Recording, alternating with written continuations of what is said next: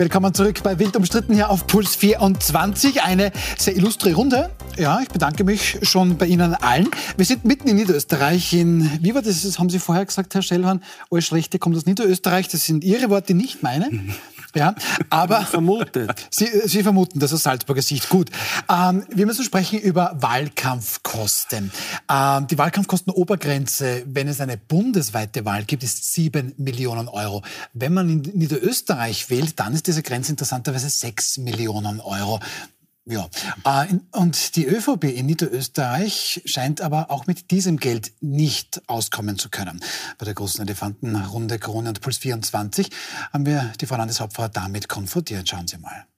Soll die Wahlkampfkostenobergrenze, die jetzt derzeit in Niederösterreich 6 Millionen betrifft, beträgt, gesenkt werden, beziehungsweise soll das Überstreiten bestraft werden, konkret, strenger?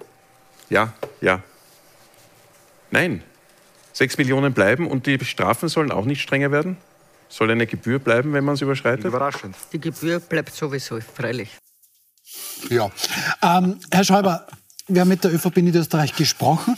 Dort sagt man uns, das ist der Preis der Demokratie. Demokratie braucht nun mal einen hohen Materialeinsatz. Ja, das ist wie ein Sportler, der sagt, ich brauche Doping. Klar, ich muss getobt sein, weil sonst gewinne ich nicht.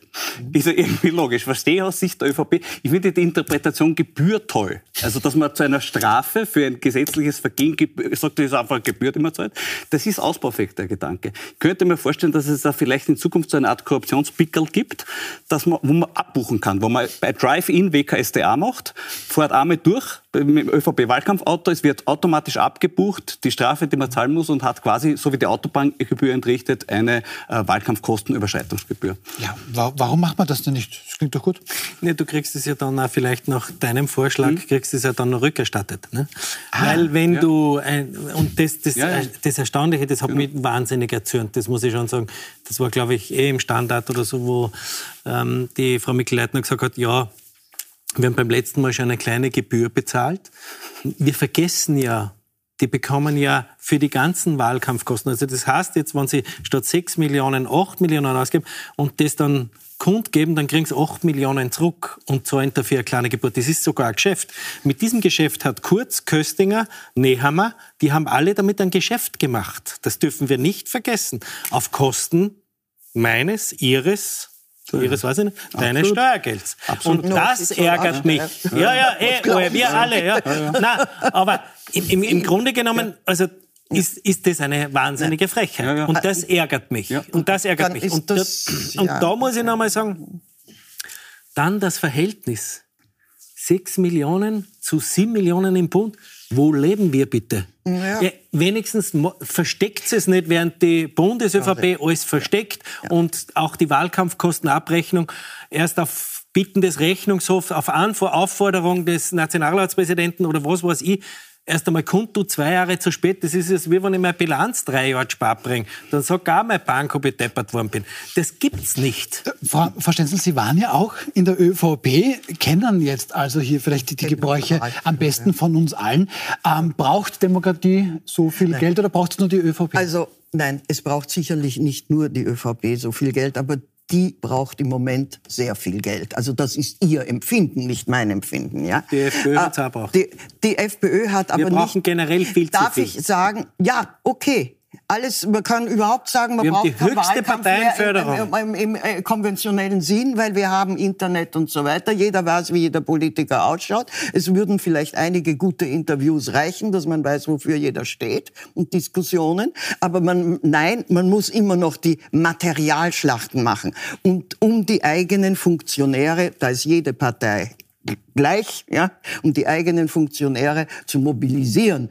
Und ich, äh, ich, die ÖVP hat immer Materialschlachten geführt. Und Kurz wäre ohne Materialschlacht nie so siegreich aus den Wahlen hervorgegangen, wie er das ge getan hat. Er hat völlig ungebremst überzogen, ja. Und weil sie sich gedacht hat, hm, Hauptsache wir gewinnen. Und dieses Hauptsache wir gewinnen und wir überziehen und dann zahlen wir ein bisschen was zurück, macht Mut, diese Dinge weiter zu praktizieren. Und da die ÖVP Niederösterreich das Rückgrat der ÖVP ist, ob sie sich jetzt Türkis nennt oder Schwarz oder wie immer, Blau-Gelb. ja, ist das so. Und die ÖVP hat hier eine, ein, ein, gut, aber auch die SPÖ. Glauben Sie, die da ist SPÖ. viel, ah, nein, nein, Glauben Sie, was nur, glauben Sie? bitte, Bitte, ja, bitte. Ich hab, Der Herr Schäuber. vielleicht mit Zahlen, dass Ja. wir wissen, wovon wir reden. Wie es im Jahr 2017 bei der Nationalratswahl war, da wurde es genau gemessen. Es haben drei Parteien die Wahlkampfkostengrenze überschritten. Die SPÖ um 180.000 Euro, die FPÖ um 4 Millionen Euro und die ÖVP um 6 Millionen Euro. Das sind die Relationen, die wir sehen. Und man sollte an dieser Stelle auch den großen Philosophen Herbert Kickl zitieren, der erklärt hat nachher, was mit diesen Wahlkampfkostenüberschreitungen, was da war, warum das eigentlich kein Problem ist. Er hat gesagt, es ist ja nicht so, dass dieses Geld nicht in einen wirtschaftlichen Kreislauf kommt. Dieses Geld wandert ja quasi in die Wirtschaft. Das muss man auch Das mal war die sagen. Druckerei in Serbien, oder? Und da finde ich, das ist ein, also, seit ich dieses Argument gehört habe, sehe ich auch Drogenhandel mit ganz anderen Augen. Nein, Ja, also das ist, der- das der- ist der- unter der Gürtel. Nein, das ist ganz ehrlich so, sagt, Kabarett, ist- aber das ist nicht Ja, aber ich kann das, ich kann nicht das Ja, nicht ja, legalisieren. ja, ja, also ja. eines muss man schon sagen, wir haben eine zehnfach größere Parteienförderung als wir in Deutschland. Mhm. Aber Deutschland ist zehnmal größer, also das müsste ja einen ganz anderen Faktor haben. Also, dass wir uns dabei nicht schämen, wundert mich. Dass Sie sich nicht schämen, dass wir uns alle soll nicht schämen. ich mich jetzt Weil's- schämen? Ich bin völlig Sie sind ja- parteilos. Entschuldigen Seit wann Sie. sind Sie parteilos? Das kann ich Ihnen genau sagen, Jahren. seit dem no- 19. No- Ja, seit ich mein Amt abgegeben habe. Ja, ist nicht mehr Tut mir leid, tut mir leid. Sorry, ja, Wir aber müssen- selbst wenn ich bei der Dann Partei wäre, entschuldige müsste ich ich mich mich. nicht Aber entschuldigen. 2017 war sie noch. Ich muss mich nicht entschuldigen. aber bei der 2017 FPÖ waren Sie da, Aber mich Stenzel, nicht Entschuldigung. entschuldigen bei der ÖVP gewesen sein. Wir haben kein Sie müssen- ich muss mich auch nicht entschuldigen. Völlig richtig, ja. Spielen wir mal mit offenen, wir spielen mit offenen Karten. Sie sind, Alles kein, gut, Sie sind kein Parteimitglied. Herr Schauber, sind Sie Parteimitglied? Nein, so, sind Sie noch bei den. So, jetzt kennen wir uns alle aus. Ich bin in keiner Partei. Ähm, gut. Jetzt aber, aber wieder zurück zum Ernst. Ähm, ich glaube, bei den, bei, den, bei den Neos in Niederösterreich, ich weiß nicht, ob diese Zahl stimmt, aber also maximal eine Million Euro kann man da aufwenden für den, für ja den. Wahlkampf. Ich sage es nur, die ÖVP scheint nicht mit den sechs Millionen auszukommen. Ähm, ich sehe das natürlich völlig andere Verhältnisse, was die, die, die Wahlstimmen betrifft. Wel Aber welche Rolle spielt Haselsteiner im Hintergrund? Entschuldigen Sie, die Neos sind ja auch nicht auf der Nudelsuppen dahergeschwommen, ja?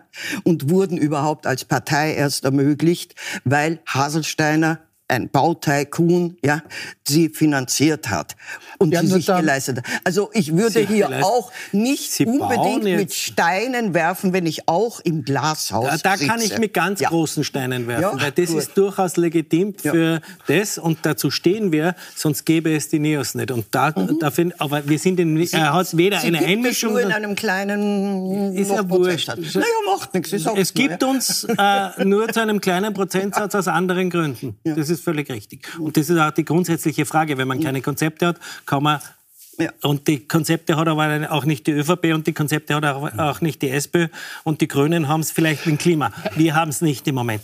Das ist aber ein anderes Thema. Das Thema, was Sie ansprechen, ist eigentlich das, wie kann ich, wann Sie jetzt den Haselstein, wie, kann, wie, wie, wie sind Sie gepolt?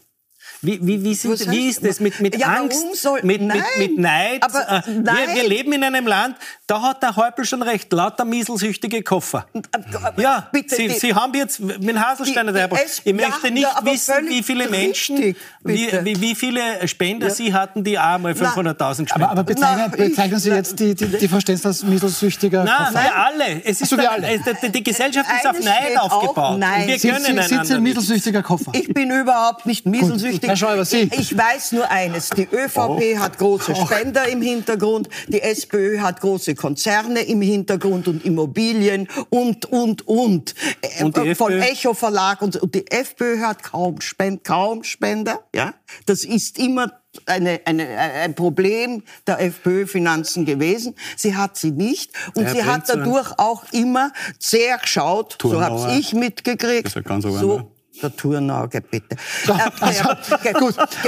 Also, jeder, jeder Unternehmer in Österreich, wie wir seit dem Chorherr-Prozess wissen, der ja völlig absolutiert wurde und freigesprochen wurde, da hat man in Wien nach dem Motto, eine Hand wäscht die andere. So, also wir, wir kommen jetzt, da muss ich jetzt mal rein, Frau Stenzel. Alle absolutiert, das alle freigesprochen. In erster, in, in erster Instanz auf der einen Seite. Ähm, ich hoffe, der Herr Schäuble wird mir dazu stimmen. Ich versuche das zu klären. Ja. Da hat jeder seine Hintermänner, Hinterfrauen in den Parteien. Sehr viel Butter bei den einen, Kopf, bei den einen ja. Parteien weiß man. Viel aber, ne? So, nicht ja, alle gleich viel. Und ich glaube, ich glaube, als Staatsbürger und Staatsbürger wäre es uns wichtig zu wissen, wer steht Absolut. hinter welcher Partei. Und ich glaube, da können wir uns mal darauf einigen. Dann schauen wir zu unserem nächsten Thema, auch das sehr heiß, ich bekomme schon langsam Angst. Also schauen wir zu unserem nächsten Thema. Tja, jetzt also doch der Westen, namentlich jetzt Deutschland und die USA, mhm. wollen und werden Kampfpanzer in die Ukraine senden. Die Rede ist da von rund 100 Stück, darunter auch einige Exemplare des scheinbar besten Deu äh, Panzers, des stärksten Panzers der Welt, des Modells Leopard 2. Derzeit, das ändert sich aber oft stündlich, sieht es so aus, für die Ukraine sollen geliefert werden aus direkten deutschen Beständen zunächst 14 Stück. Polen möchte ebenso 14 Stück in die Ukraine schicken. Großbritannien wird 14 Stück des Modells Challenger schicken und die USA offenbar 31 Stück des Modells Abrams. Das ist noch nicht ganz zu Ende diskutiert, aber diese in etwa 70 Exemplare wird es geben.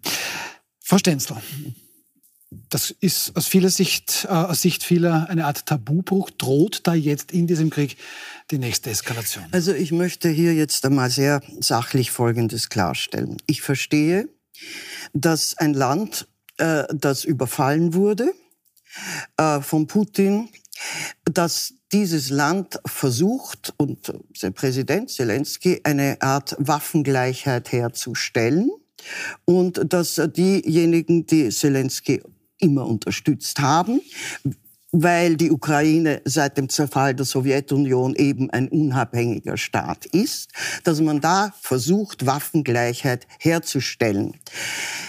Ich habe ein bisschen mit Sorge beobachtet, dass Scholz sehr lange versucht hat, hier aus gescheiten außenpolitischen und historischen Überlegungen heraus auf der Bremse zu stehen. Ja? Führungsmacht Deutschland. Es hat nicht bei jedem kommt das gut an. Auf einmal ist das en vogue. Sie sollen führen. Ja? Es ist das, die Beziehung zu Russland eine heikle, die nationalsozialistische Invasion Russlands eine furchtbare.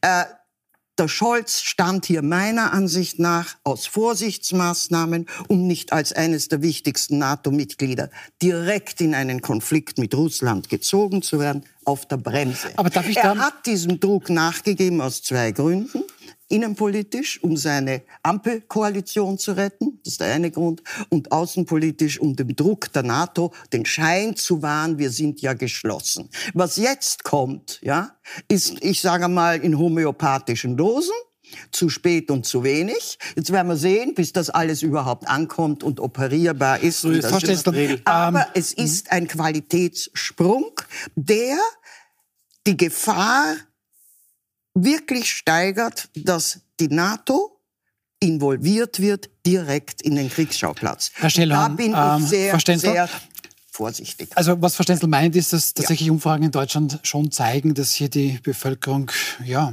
die Hälfte findet das richtig, deutsche Kampfpanzer in die Ukraine zu schicken. Ja.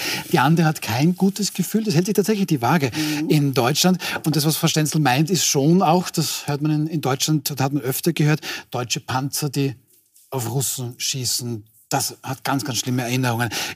Ist es dennoch der notwendige und der richtige Schritt, den es hier auch die deutsche Bundesregierung gegangen ist? Ich empfinde es das so, dass das der richtige Schritt ist. Wir müssen den Ukrainern den äh, helfen, wo es nur geht, weil wir wissen ja nicht, wie weit der Putin geht. Aber da schließt sich, es steht uns Österreicher nicht zu, darüber zu richten, was die Deutschen machen oder wie es die Deutschen machen. Ich bin bei weitem nicht so ein Außenpolitiker. Mhm.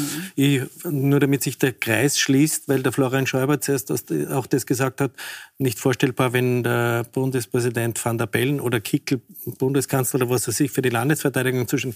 Wir haben überhaupt nichts zum Rennen. Das hat mit Kickel gar nichts Nein, nein, darf ich nur fertig. Das ist am Anfang nur, um den Kreis zu schließen. Man könnte mit unseren 270 Generälen und vielleicht den 50 Panzern, die wir noch funktionierenderweise haben, höchstens die Windisch-Kasernen ja, also verteidigen, aber sonst schon gar nichts mehr. Und da brauchen wir, wir uns, ja, wir sind ja? neutral, aber noch. wir stehen, ja? aber wir Gott stehen als ganzes Europa mhm. für die Ukraine. Ja, das, das hoffe ich auch von Ihnen zu hören. Das, ich, ich sage ich stehe dafür, dass man eine Lösung findet. Ich glaube, und das ist die Tragödie an dem Ausbruch dieses Konflikts überhaupt. Ja, was, was ist die Lösung? Die, das, äh, lassen was Sie mich nur sagen, die Ursache, die tiefere Ursache ist, dass nach dem Zusammenbruch der Sowjetunion und dem Fall des Eisernen Vorhangs ein Neuanfang hätte sein müssen. Und ich erinnere mich an einen Kollegen im Europaparlament, der Verhandlungsleiter Polens damals war das, der Cyrus Wolski, ja, sehr gescheiter Mann, der hat gesagt, eigentlich sollten wir statt der Türkei die Ukraine aufnehmen. Ich war in der Ukraine in meiner Amtszeit sozusagen zweimal und habe mich sehr eingesetzt dafür, dass man die EU öffnet für die Ukraine. Alles haben mit quietschenden Bremsen abgewehrt. Auch unsere Außenministerin, damals die Ursula Plasnik, nicht, die gesagt hat, nein, man weiß nicht, was da noch alles passieren wird, wird viel Wasser den Dnieper runterfließen. Hat sie poetisch irgendwie recht gehabt. Aber warum hat man es nicht gemacht? Weil die Hälfte der Ukraine, der nicht russische Teil, ein Riesenlandwirtschaftsgebiet ist und die Landwirtschaftssubventionen der EU ins Unermessliche gestoßen, ge, ge, ge, hinaufgestellt werden. Eine ganz große große, ein Fehler. Ja, man hätte es damals machen müssen. Aber das aber ist verschüttete Milch, spät. Frau Stenzel, das Nein, ist, das ja, ist Geschichte. Unter Putin, und es hat sich die NATO vorgeschoben, das muss man so sehen. Und, und, und da ist, und es war die Ukraine, ist ein, der finnische Abgeordnete, ein Finne, damals Sozialdemokrat, hat mir gesagt, bei der Ukraine müssen Sie berücksichtigen, es ist ein zweigeteiltes Land. Der Osten ist russisch, der Westen ist polnisch eher. Um, ähm, und so Und das Gescheiteste wäre, nie in die NATO wollen. Aber, das ja, aber was genau das verstehen haben Sie gemacht. Verstehen Sie, ich das ist jetzt Ihre Westen, Lösung. Ich mache Jedes Land des Warschau-Pakts ist in, in Ich mache vor allem beiden mitverantwortlich für dieses Drama, weil er eine, eine Woche bevor dieser, dieser Einmarsch begonnen hat, und man hat ja gesehen, dass sich das vorbereitet, man hat ja die Panzerkolonnen gesehen, vier Wochen lang, da hätte man doch noch einmal versuchen können, mit Putin ins Gespräch zu kommen und zu fragen, was sind um, Ihre Frau Stenzel, was Stenzel, darf ich Sie unterbrechen? Stenzel, es hat, ja, es hat Emmanuel Macron, ja. der französische Präsident, ja. der deutsche Bundeskanzler Olaf Scholz, erinnern Sie sich an diesen Sechs-Meter-Tisch oder Zehn-Meter-Tisch? Die Leute sind dort gesessen. Das, Man hat schon. mit Putin gesprochen. Ähm, Herr Schäuber, Trotzdem. sind jetzt wir, der Westen, da haben Sie schon recht. Sind da wir schuld an der, an der Situation? Weil das klingt ja Das ist Putin-Propaganda der übelsten Sorte. Nein. Es ist reine Putin-Propaganda. Ja, es ist genau das, warum leider auch der Herr Kickel in dem eher Thema ist, weil er diese Putin-Propaganda weitermacht. Ihr habt ja nicht einmal, wurde der Freundschaftsvertrag wirklich gekündigt. Das war die nächste Lüge. Der Freundschaftsvertrag hat sich automatisch verlängert. Den gibt es immer noch. Zwischen FPÖ und Russland, ja. einiges Russland. Und es ist Putin-Propaganda, die hier gemacht Nein. wird, wenn immer noch gesagt wird, aber es ist ja der Westen schuld dran. Nein, ich habe nicht Nein, gesagt, ist er ist schuld. Ich habe gesagt, er ist mitverantwortlich.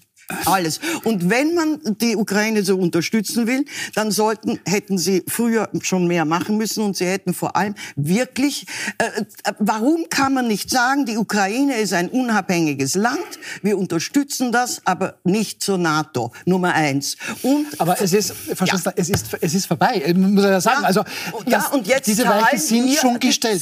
Die um, die ähm, Ukrainer und so weiter. Die Frage ist ja, Frau Stenzel, die Frage ist, ist ja, die Frage ist ja, wie geht's denn da jetzt eigentlich weiter? Ähm, Herr Schellhorn, Dmitri Peskov, das ist der Kreml-Sprecher, ähm, wird heute zitiert mit, wir schauen uns das an, die Hauptstädte in Europa und Washington geben ständig Erklärungen ab, dass die Lieferung verschiedener Waffengattungen, einschließlich Panzern, in keiner Weise eine Beteiligung an den Kampfhandlungen bedeutet. Wir, also Russland, sehen das völlig anders. Ist Deutschland jetzt quasi eine Kriegspartei geworden? Ist Europa damit eine Kriegspartei geworden in diesem Konflikt in der Ukraine?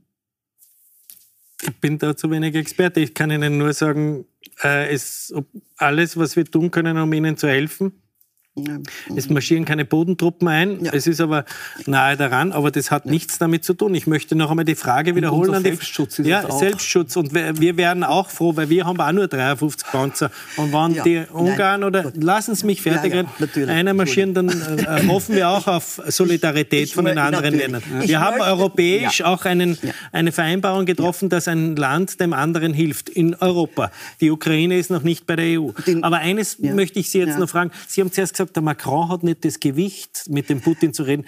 Wer hat es dann? Der Gutenos oder wer? Nicht, das ist, das ist unsachlich. Ja, aber wer hat dann ein Gewicht? Ja, die EU hat zu wenig Gewicht, weil sie eben in sich Nur der Biden. ist. Aber ich, Amerika und eine wirklich geschlossene EU hätte ein Gewicht. Aber natürlich, ja, dabei, wirklich geschlossene, es, es da ist der Orban der, der nicht für genau. die wirklich geschlossene Aber es ist auch ein Bruch ja. zwischen Frankreich und Deutschland, bitte. Es ist, Wo? nein, mhm. natürlich. Nein, ich möchte nur auf etwas hinweisen. Ausgerechnet an dem Tag, an dem der Bundeskanzler Scholz, den ich für einen sehr vernünftigen, vorsichtigen Politiker halte, die Leopard-Panzer unter massivem amerikanischen amerikanischen Druck freigegeben hat, ja, POR ist eher symbolisch, ja, ist bekannt geworden, dass äh, Zelensky zwei stellvertretende Minister für Verteidigung und Regionalpolitik und vier Regionalgouverneure entlassen hat, weil sie un schamlose, mafiose Kriegsgewinnler sind und mit Generatoren äh, Millionen verdient haben, mit Lebensmitteln Millionen verdient haben, also diese Oligarchen-Mafia. Und wenn jetzt irgendwer sagt an diesem Tisch, Aber wenn jetzt irgendwer sagt, wir verteidigen in der Ukraine die Demokratie, sage ich, das wäre sehr schön, aber wir sollten nicht verteidigen die Oligarchie. Gut, ja in Russland. Ähm, ich wollte gerade sagen, die ist in Russland auch. Und abschließend, wenn man dann schon. Das ist das Ärgste, die Oligarchie in Russland. Das ist absurd. Ja, aber die, ich, wir müssen, wir müssen, wir müssen, nicht, wir müssen leider zum, zum ja. Ende kommen, müssen hier sagen, nur weil es in einem Land korrupte äh, Machenschaften mhm. gibt, auch wenn es da sehr, sehr viele gibt, stellt das nicht frei, dass es von einem anderen Land, vom Nachbarn überfallen wird. Ja. Ich bedanke mich sehr herzlich bei Ihnen, Frau Stenzel, Herr Schäuber, Herr Steller, vielen herzlichen Dank. Dann gibt es noch Sendehinweis, ganz, ganz wichtig. Am Montag, da gibt es das nächste Mal wild umstritten, da ist sie dann gelaufen, die niederösterreichische Landtagswahl. Das besprechen wir am Abend. Das tun wir mit Heinz-Christian Strache, dem ehemaligen Vizekanzler der Republik und ehemaligen FPÖ-Chef. Das tun wir mit der Grand Dame des österreichischen Journalismus, Anneliese Rohrer, und mit Eva Klawischnik, der ehemaligen grünen Sprecherin hier in Österreich. Am Montag sehen wir uns wieder, 20.15 Uhr, Puls 24.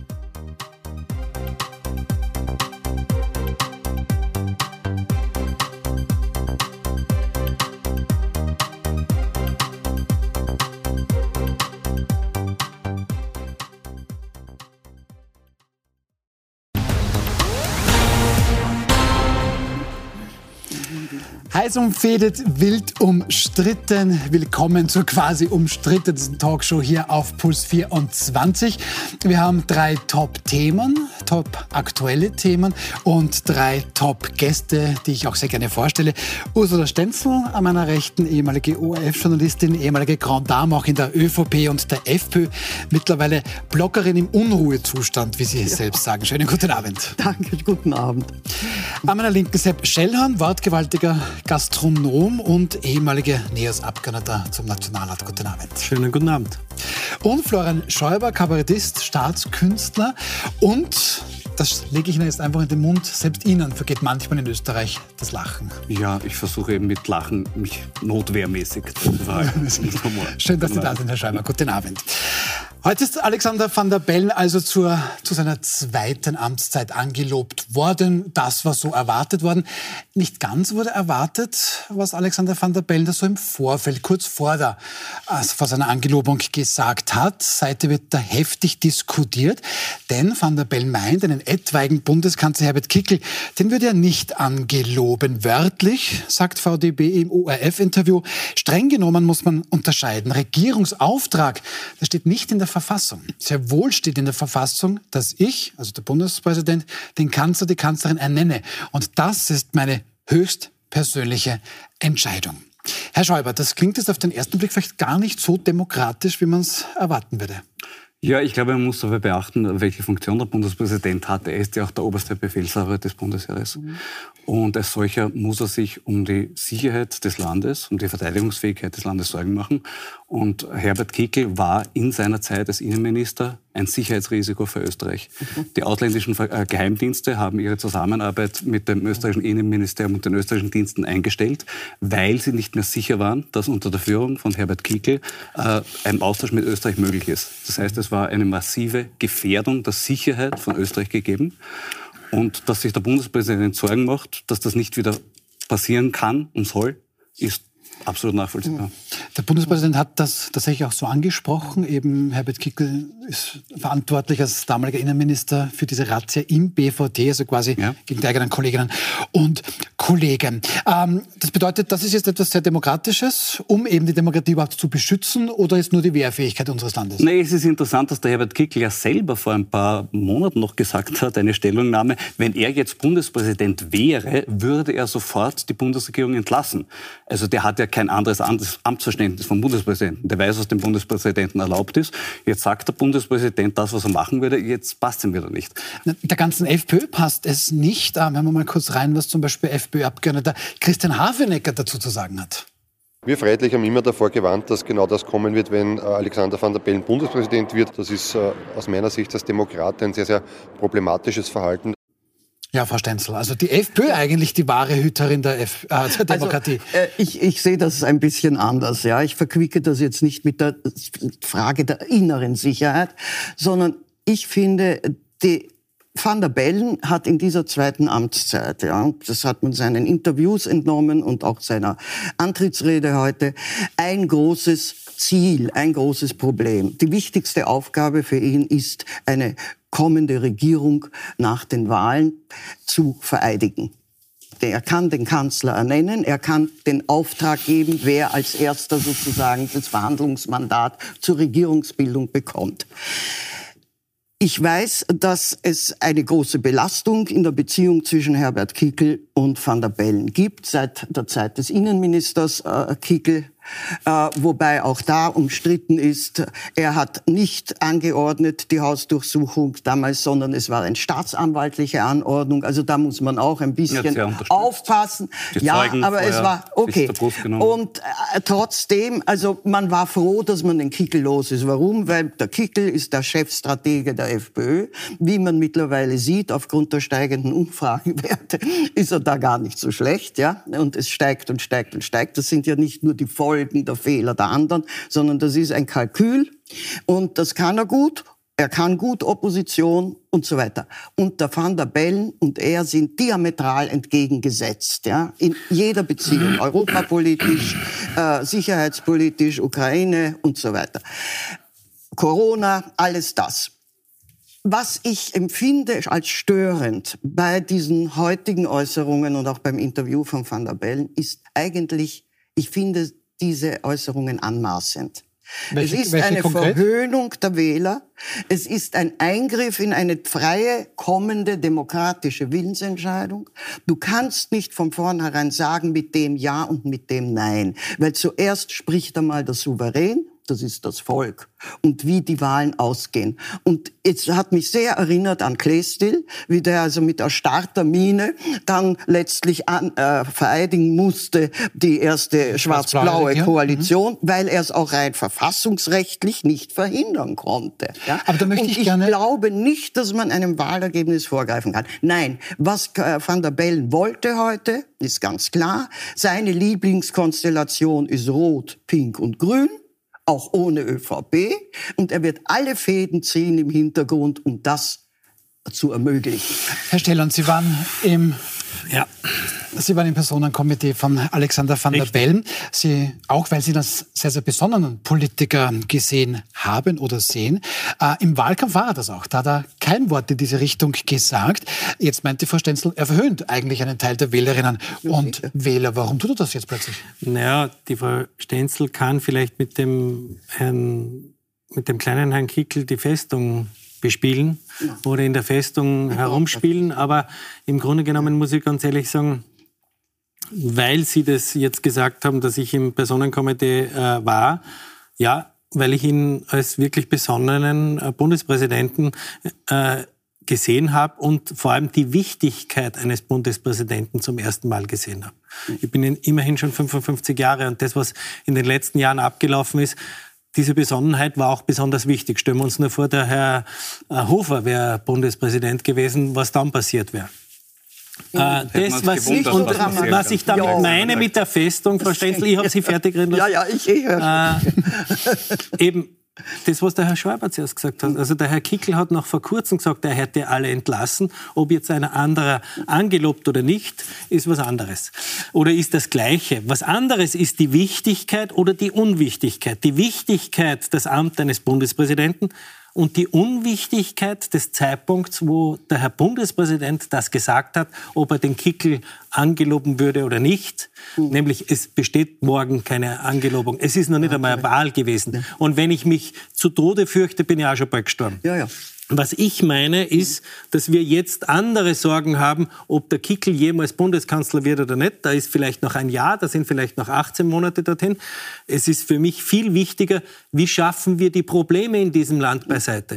Und da kann mir aber auch der Herr Kickel keine Antwort geben, weil da hast nur Teuerung. Aber ich habe noch kein Konzept gesehen. Wie wohl ich auch noch kein Konzept gesehen habe, gegen, wie wir gegen diese Teuerung auftreten, wie wir den Menschen zu mehr Wohlstand oder zur Absicherung des Wohlstands verhelfen von der ÖVP oder von der SPÖ. Und hier fehlen die Konzepte. Und darum laufen dem Herrn Kickel alle Menschen zu. Das ist keine Strategie. Das ist das Unvermögen der beiden alten Parteien. Aber es war noch nie so unwichtig wie gestern, dass der Herr Bundespräsident das zur Aktualität also, genommen hat. Das äh, äh, letzten Satz stimme ich zu. Äh, bei den anderen äh, muss ich ehrlich sagen, die Konzeptlosigkeit, das ist auch ein Klischee. Ja, dann sagen Sie mal, was immer, man gegen die Teuerung macht. Nein, nein, was ich besonders äh, äh, fragwürdig finde an dieser Demaskierung van der Bellens mit allen kann er, aber mit der FPÖ und der, und der Kickel oder mit der Kickel-FPÖ sicher nicht. Ja. Ich würde was, mit keinem Putin-Freund... Ich, ich, habe, ich habe den Zeitpunkt ich finde es in der Sache unrichtig, ich finde es undemokratisch, aber ich finde vor allem den Zeitpunkt ganz falsch gewählt, weil ein paar Tage vor der niederösterreichischen Landtagswahl ja, wo die FPÖ einen unglaublichen Zuspruch er hat. Er ist der größte Wahlhelfer für ihn. Auszugrenzen ist kontraproduktiv. Da werden sich also alle bedanken, vor allem die ÖVP, der ja gegenüber einen sehr diplomatisch-politischen Kotau gemacht hat, wie er an den Fiegel erinnert hat.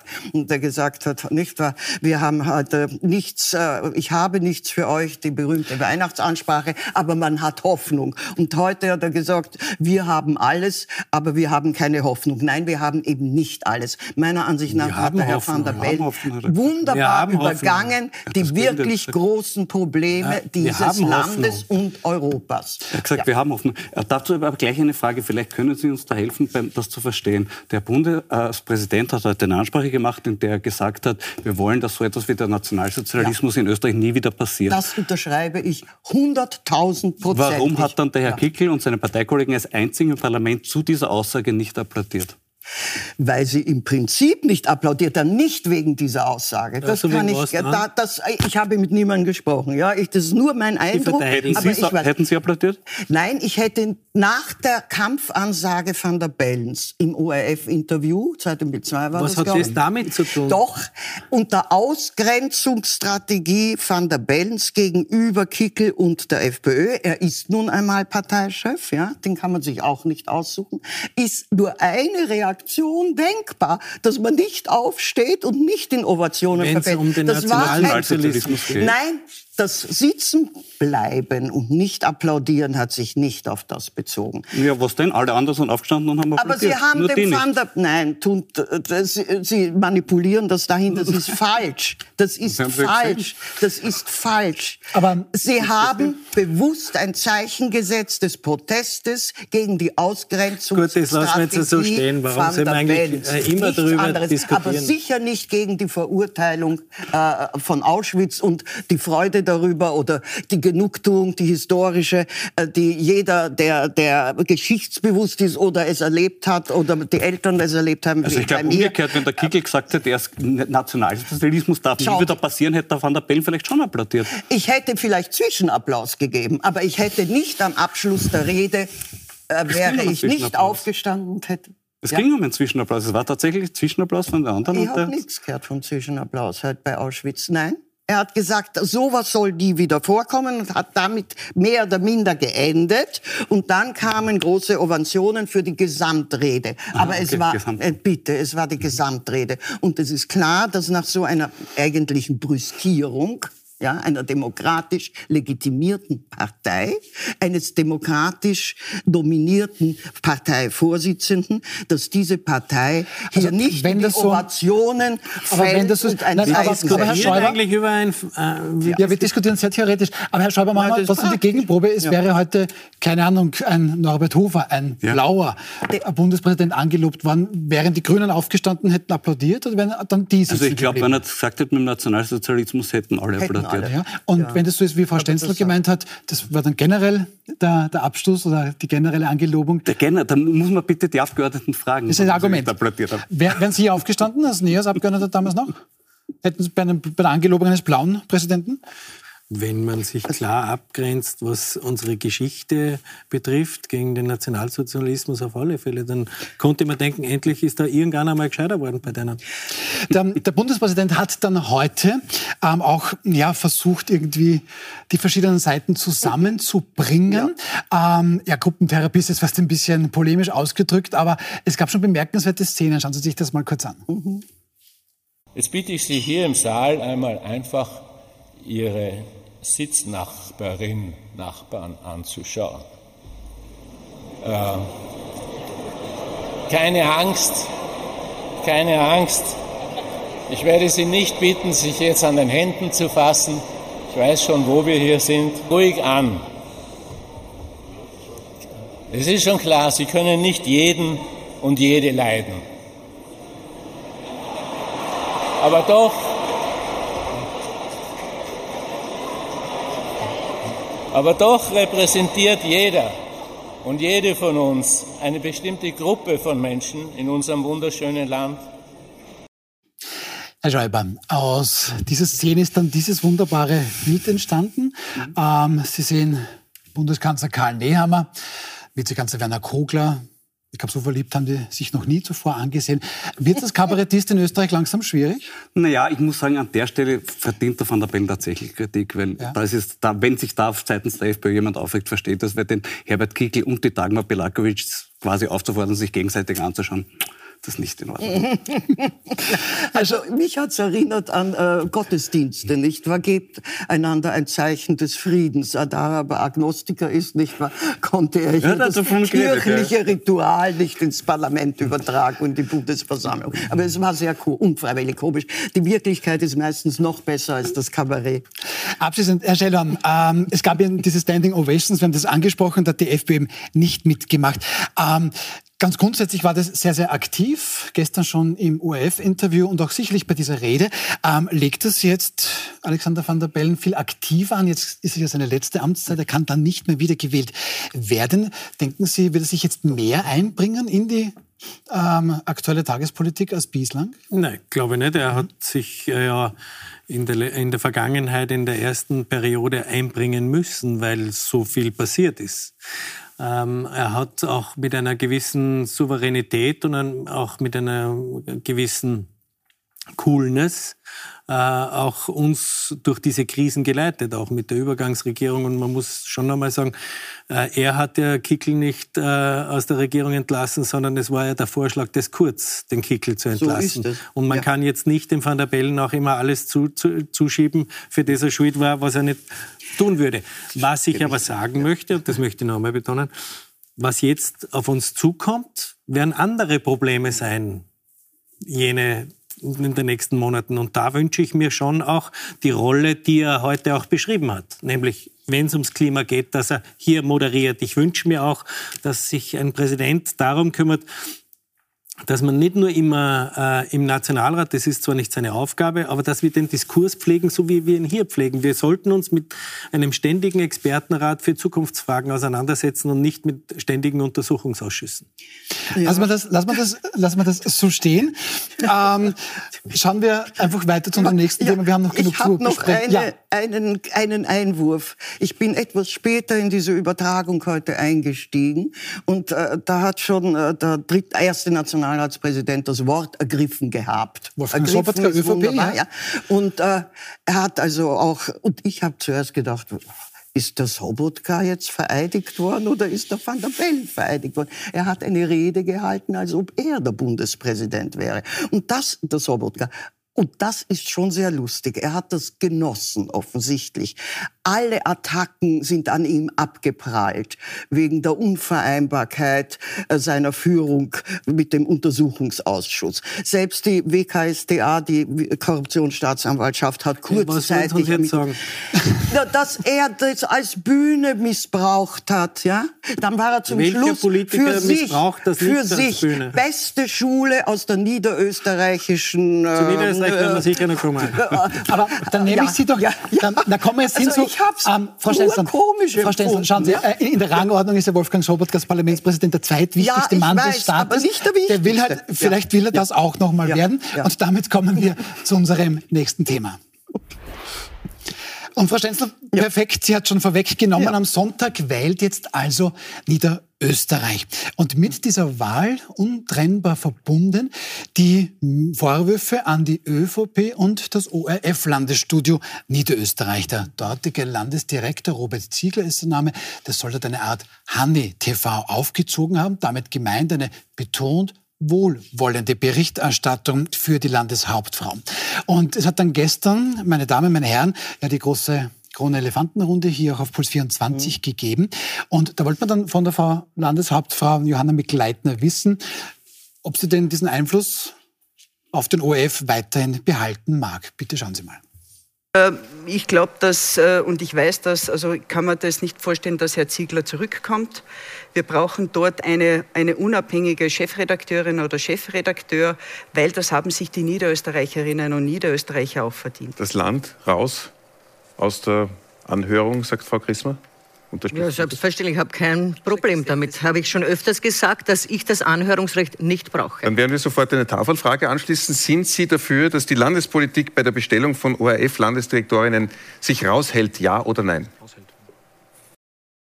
Tja, Herr Schäuber, perfekt. Die Landeshauptfrau gelobt, Besserung. Sie will sich da gar nicht einmischen dürfen in den ORF. Also alles wieder gut? Das Absurde ist, dass ja die jetzige Gesetzeslage es schon verbieten würde, was passiert ist. Es ist in der Rede im ORF-Gesetz von einem Anhörungsrecht, aber nicht von einem Mitspracherecht und schon gar nicht von einem Bestimmungsrecht.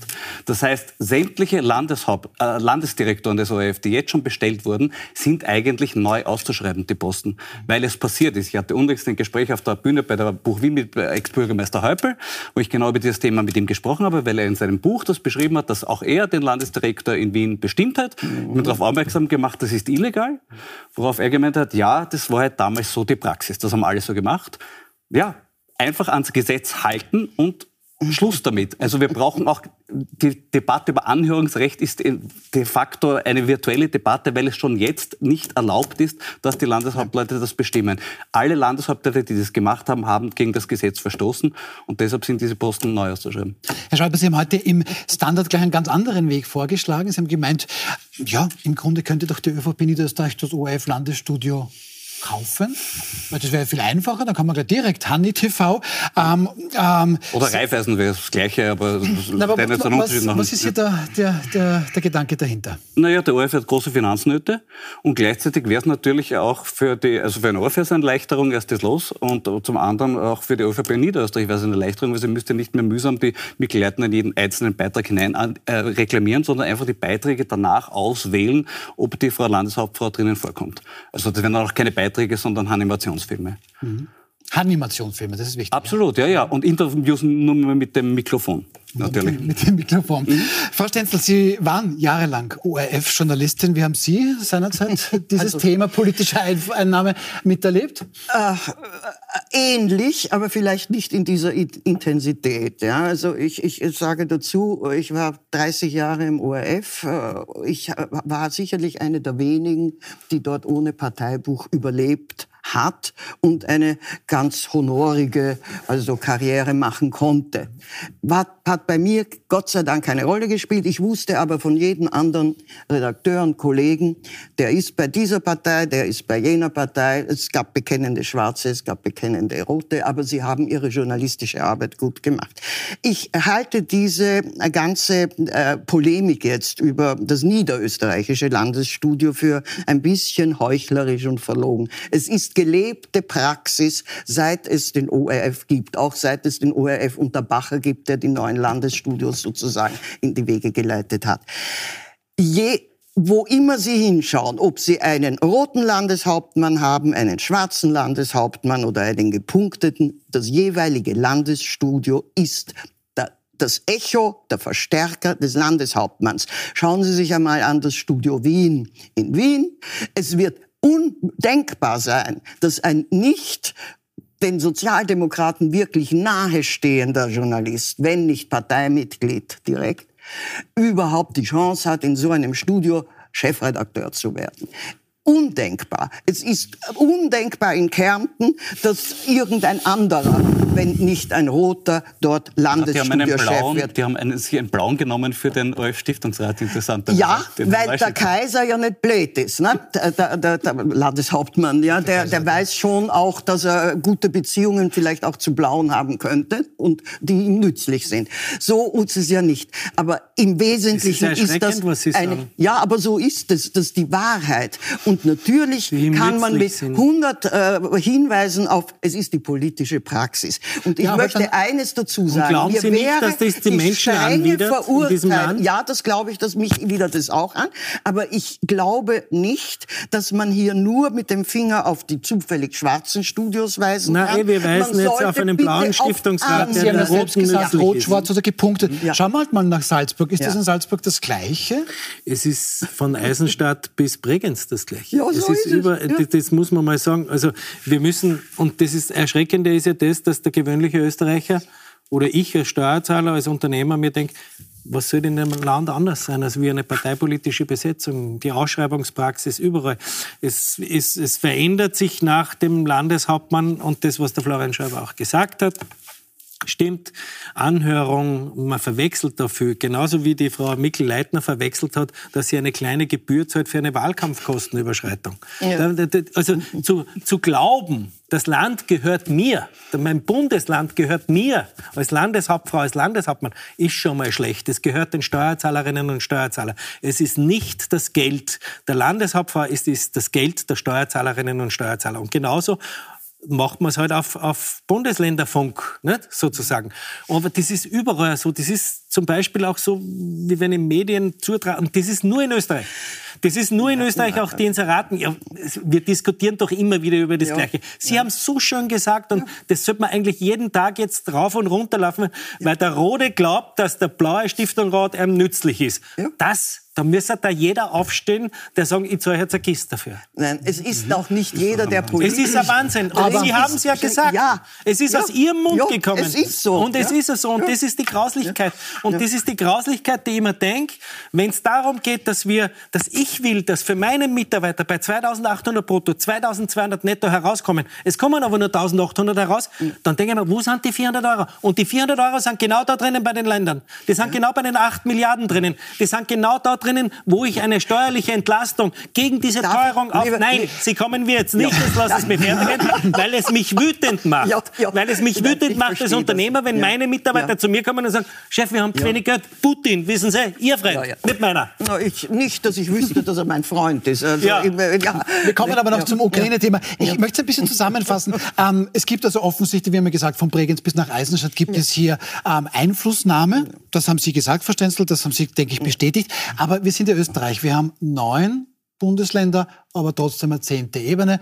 Weil bei euch, streng genommen, hat offensichtlich auch eine bundesweite Sendung darunter gelitten. Sie sollten heute, Herr Schäuber, eigentlich auf ORF 3 zu sehen sein. Immer am letzten Donnerstag im Monat gibt's die Tafelrunde. Da besprechen Kolleginnen und Kollegen tagesaktuelle Themen. Interessanterweise gibt's sie heute nicht. Warum das? Gute Frage, ja. Wir sind sehr traurig, weil wir die Sendung aufgenommen haben am Dienstag und mit sehr vielen Programmen auch über die Niederösterreich-Wahl drinnen hatten und auch über das Thema ORF in Niederösterreich. Und kann aber, wird erst leider nächste Woche ausgestrahlt. Also es war schon länger geplant, erst nächste Woche auszustrahlen. Darauf haben wir gesagt, das ist aber wirklich schade, weil dann einfach die, gewisse Sachen nicht mehr diesen Aktualitätsbezug haben können. Und das Publikum im Saal noch dazu es aktuell mitbekommt, anders als die Fernsehzuschauer, haben gebeten, dass man es vorverlegt und haben auch alle gesagt, ja, das ist kein Problem, aber dann wurde es eben doch nicht gemacht. Na, aber, äh, und, und wir unterstellen ja dann hier, dass der ORF oder irgendjemand dem, dem ORF gesagt hat, diese Sendung zeigen wir nicht, weil Herr Schäuber und Kollegen sind viel zu kritisch. Kann das sein? Naja, Oder das eine muss ich jetzt schon einmal sagen. Also ich hoffe nicht, dass das in den anderen Bundesländern genauso ist, wie es in Niederösterreich ist, dass der Chefredakteur oder der Intendant oder wer auch immer sagt, was jetzt gesendet werden darf und wie oft, dass die Frau ähm, äh, Landeshauptfrau im Fernsehen sein muss und die Opposition gar nicht. Ich hoffe nicht, dass, das, dass der journalistische Ethos nicht so unter der Erde ist, wie wir alle glauben. Das ist Punkt eins. Punkt zwei. Auf der anderen Seite glaube ich dann schon, dass Niederösterreich bald Österreich ist. Weil eh alles von Niederösterreich ausgeht. Bei uns in Salzburg haben wir immer gesagt, das ganze Schlechte kommt von Oberösterreich. Da ist einmal der Erzbischof dahergekommen, dann ist der Landeshauptmann dahergekommen. Aber ich glaube, das ganze Schlechte von Österreich kommt aus Niederösterreich. Da fühle ich mich als Niederösterreicher jetzt doch auch etwas gedrängt. Nur wir Niederösterreicher sagen dann immer, das Nein. kommt aus Wien. Wissen Aber Sie, was mich an der ganzen Sache ein bisschen stutzig macht? Die Geschichte mit dem äh, Landeschefredakteur von Niederösterreich ja, ist aufgekommen kurz vor der Niederösterreich-Wahl. Natürlich ist das Rennen dort sehr knapp und es schaut nicht gut für die ÖVP aus. Man, Ja, wenn die 38% so ÖVP nicht. Niederösterreich fällt, wenn die ÖVP Niederösterreich fällt, dann hat die ÖVP massiven Schaden genommen. Daher ist die linke Reichshälfte, wenn ich so überspitzt es formulieren darf, natürlich interessiert daran, dass schwarze oder blaue Chefre oder affine Chefredakteure gekillt werden. Können wir das war- Parteipolitische jetzt endlich einmal lassen? Es, nein, Ja, bitte. Es ist aber auffallend. Es ist Innerhalb auffallend bei weniger Ihnen. Wochen ist gegangen worden der Herr Nowak, Rainer Nowak von der Presse. Wegen was? Wegen einem blöden Chat? Wegen, ja, aber bitte. Ja, weil Österreich so ist, genau. Ja, und nein, wir wollen nicht, aber kein Österreich mehr, das Da- so ist. Aber es, ich möchte, ich, Sie verteidigen ich, den möchte, ich verteidige das nicht. Ihr Aber Sie glauben jetzt nur, Nein, die haben gehen müssen, weil es mit kurz war. vor, dass Sie auf dem linken Auge blind sind. Und ich erinnere mich Aber an so die Ära im ORF, wenn Ex- Ex-Generalsekretäre und Sekretäre äh, vom Kanzler direkt in die höchsten ORF-Positionen gekommen thematisiert? sind. Bei den Staatsministern haben wir den Nico und mit das abgesägt, war- im und ORF. Das, und das war und das ist nichts. Dagegen regt man sich nicht Doch, auf. da Ich haben wir uns will, ganz dass man sich aufregt. Ja, aber eh. aus Prinzip. Aber reden Ja. wir drüber, wie wir das für die Zukunft anders Na, machen. dann muss man die, die Finanzierung auf eine andere Basis stellen. Ähm, ich, ich, ich schreite da ein, ich schreite da ein beim Thema Finanzierung. Geht Ihnen Äh, über die Finanzierung des ORFs wollen wir hier lieber nicht sprechen. wir gut. sprechen lieber über die Finanzierung der ÖVP in Niederösterreich. Da ist ja beim Wahlkampf eine Wahlkampfkostenobergrenze von 6 Millionen Euro ähm, erlaubt. Auf bundesweiter Wahl wären das 7 Millionen. Ähm, die ÖVP hat interessanterweise nicht vor, mit diesem Geld auszukommen. Gleich geht's weiter nach einer kurzen Werbung.